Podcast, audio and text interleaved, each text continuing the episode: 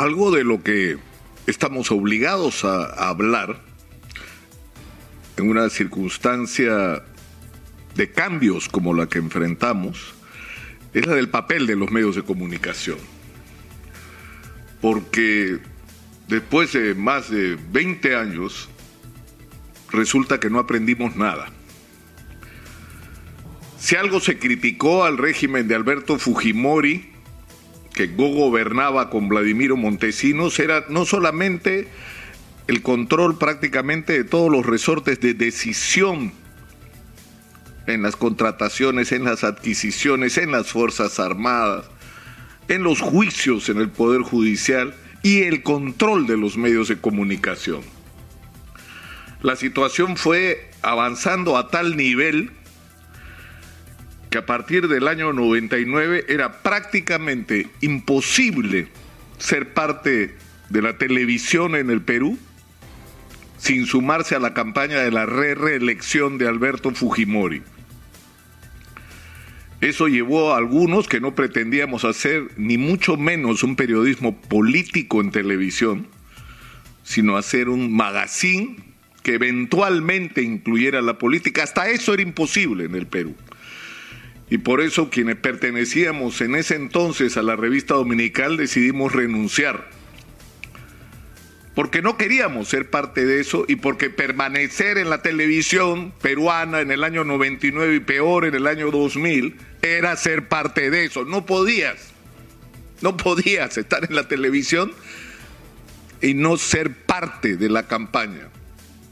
Y a nosotros no nos daba la gana y punto. El problema es que tu opción era la que muchos de nosotros tuvimos, el desempleo. Y lo increíble es que la historia 20 años después se repite. Es decir, se supone que a partir de las lecciones que habíamos aprendido, tenía que existir la cláusula de conciencia y esta tenía que ser respetada. Es decir, que ningún periodista podía ser obligado a decir o hacer cosas que iban contra sus convicciones. Claro, eso existe hoy en América Televisión, por supuesto. Tienes derecho a votar diferente y al día siguiente estar despedido, a pensar diferente y estar despedido, porque esa es la opción ya pues piensa diferente para afuera, por la ventana. No hemos aprendido nada en 20 años. Nada.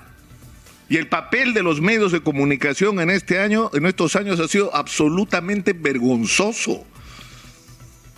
No solamente porque han sido los guardaespaldas mediáticos de, un proyecto de sociedad que se ha demostrado por la pandemia como de inequidad, de injusticia, de insensibilidad, de ineficiencia, de una tremenda corrupción. Los medios de comunicación mayoritarios en el Perú han ascendido al poder a los que nos robaron. Han sido parte de las operaciones políticas para convertir en presidentes y en gobernantes del Perú a los más grandes ladrones que hayamos tenido en nuestra historia. Han excluido de sus pautas la agenda social. Los problemas de los peruanos de a pie no existían para la televisión. Y si existían era para acusar a aquellos que protestaban porque les incumplían promesa, porque les pasaban por encima, porque explotaban los recursos en sus narices sin que ellos tengan ningún beneficio y lo que hacían que era terroristas antimineros, maestros en huelga, terroristas, todo el mundo era terrorista en el Perú.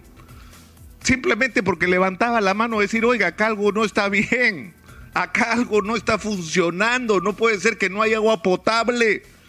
En el Alto de Talara, como hemos visto la semana pasada, por Dios, han salido miles de millones de dólares de ahí gracias al petróleo, no tienen agua potable. Pero eso no es agencia, pues, para los medios, no, no lo ha sido durante todas estas décadas.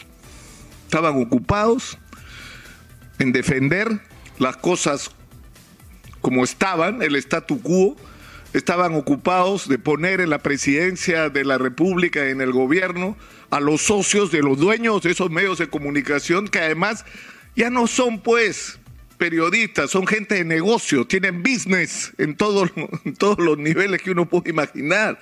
Y lo que están haciendo es utilizar los medios de comunicación para defender sus intereses, lo de su negocio.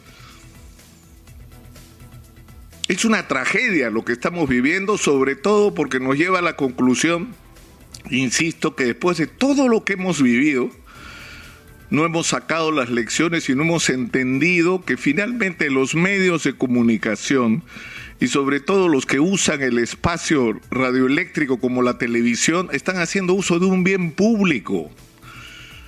Eso que tienen los señores de América Televisión, el espacio radioeléctrico, es de todos los peruanos.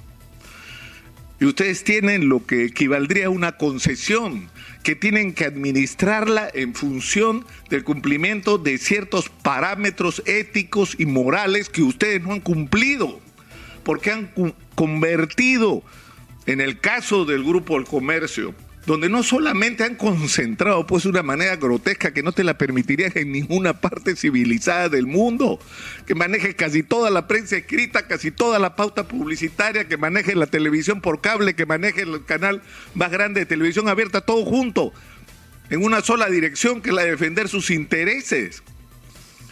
Pero lo que han hecho, sinceramente, es, es increíble porque nos han llevado a, una, una situación en la que perdieron la perspectiva de que están usando un espacio que es de todos. Y tienen que hacerlo con un mínimo de respeto, insisto, a las reglas de la ética, la moral y el interés público. Y eso una vez más no ha ocurrido. Así como no ocurrió con quienes tuvieron en sus manos la televisión hasta el año 2000 y que lo que debió ocurrir entonces es la licitación pública de esas licencias de televisión, porque eso es lo que debió ocurrir y no lo que pasó. Hoy estamos enfrentados a una situación en la que hay que discutir este tema, sin miedo. Por supuesto que sí, ¿cuál va a ser la sanción? A quienes, peor aún, como el señor Erasmo Wong, han cumplido exactamente el mismo papel que el diario Chicha de Montesinos. Exactamente todos los días han insultado, han difamado, han promovido fake news, noticia falsa tras noticia falsa, han dañado la honra de personas, han convocado o empujado a que la gente vaya a manifestarse en la, puerta de las casas de los representantes de los organismos electorales, han dado los parámetros de geolocalización de las personas a las que sus conductores, que son parte de esta especie de circo de la mentira, para que puedan ser agredidos, porque ese es el clima que están creando. Algunos de ellos incitan directamente a saltar Palacio de Gobierno, al golpe de Estado. ¿Qué es esto? O sea, ¿dónde estamos? ¿Cuáles son las reglas de juego? De la democracia, porque de democracia estamos hablando. ¿Cuál debe ser el papel de los medios de comunicación en una democracia? ¿Y cuál debe ser el papel de los periodistas? No tienen derecho a votar a periodistas que no piensan como ellos. Es más, ni siquiera se trata de eso. Se trata de que no tienen derecho a votar a periodistas que se niegan a seguir instrucciones y orientaciones políticas contra sus convicciones. No tienen derecho a hacerlo. Y en esto deberían intervenir todos los organismos. Yo he tenido muchas diferencias con gente que ha conducido, por ejemplo, los espacios periodísticos de América Televisión. Pero lo que han hecho con ellos no tiene nombre, es inaceptable y esto debería merecer la atención de todos los organismos nacionales e internacionales de defensa de la libertad de expresión y defensa del derecho de los periodistas. Los periodistas, porque la libertad de expresión no es propiedad de los dueños de los medios. Es un derecho de los ciudadanos y es una obligación de los periodistas y un derecho también el, ejercerla. Esto es un tema y por hoy me limito a dejarlo planteado. Las cosas, lamentablemente, 20 años después, se volvieron a repetir. Y otra vez hemos enfrentado las mismas vergüenzas que hace 20 o 21 años. Pero eso es algo que también tiene que cambiar en el Perú.